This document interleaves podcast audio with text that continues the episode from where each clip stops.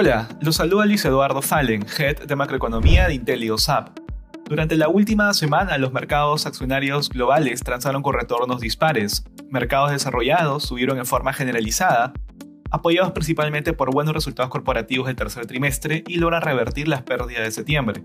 Por su parte, mercados emergentes caen afectados por China, donde temas regulatorios y empresas que caen en default afectan el sentimiento de los inversionistas. Durante octubre estos mercados transan con ganancias, las cuales no logran revertir las caídas del mes anterior como en el caso de los desarrollados.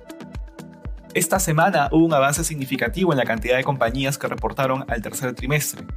A la fecha, un 55% de las empresas del S&P 500 ha reportado, con un 82% de ellas superando las expectativas de crecimiento de utilidades. En promedio, las utilidades han crecido un 36%, impulsadas principalmente por los sectores de energía, materiales e industrial. Por su parte, ha reportado un 54% de empresas del Eurostock 600 con un crecimiento promedio de utilidades de 41%. El sector de energía reporta el mayor crecimiento en utilidades, mientras que el financiero y tecnológico las mayores sorpresas. Respecto al COVID-19, la vacunación ha impedido nuevos cierres disruptivos de la economía en el mundo, mientras que mantienen acotado el agravamiento de la enfermedad. A nivel global, se han aplicado cerca de 7 mil millones de dosis, inmunizando a un 39% de la población mundial.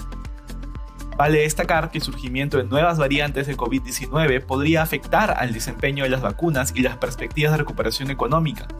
En estos momentos hay un aumento significativo de casos en el Reino Unido por una nueva variante, también conocida como Delta Plus, cuyos efectos aún están bajo estudio.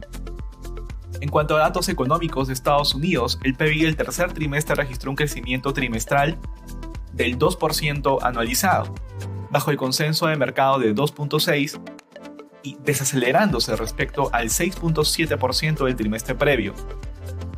La escasez de insumos, sobre todo de microchips, afectando el sector automotriz, están golpeando el nivel de producción del país, mientras que el tercer trimestre llevó a los consumidores a ser más cautos en momentos en que aumentaban los contagios por variante Delta.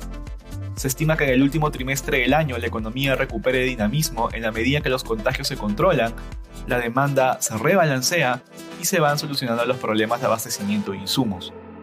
En Europa, en la zona euro, el PBI del tercer trimestre creció 3.7% interanual, por encima de lo esperado del 3.5% y desacelerándose respecto al trimestre previo. En Alemania, el PBI del mismo periodo se expandió 2.5% interanual, casi en línea con la expectativa de 2.6% y desacelerándose también respecto al trimestre previo. Finalmente, en Japón, las ventas minoristas y producción industrial de septiembre cayeron 0.6% y 2.3% en los últimos 12 meses. La primera mejor y la segunda peor que las expectativas. Gracias por escucharnos y si tuviera alguna consulta, no dude en contactarnos.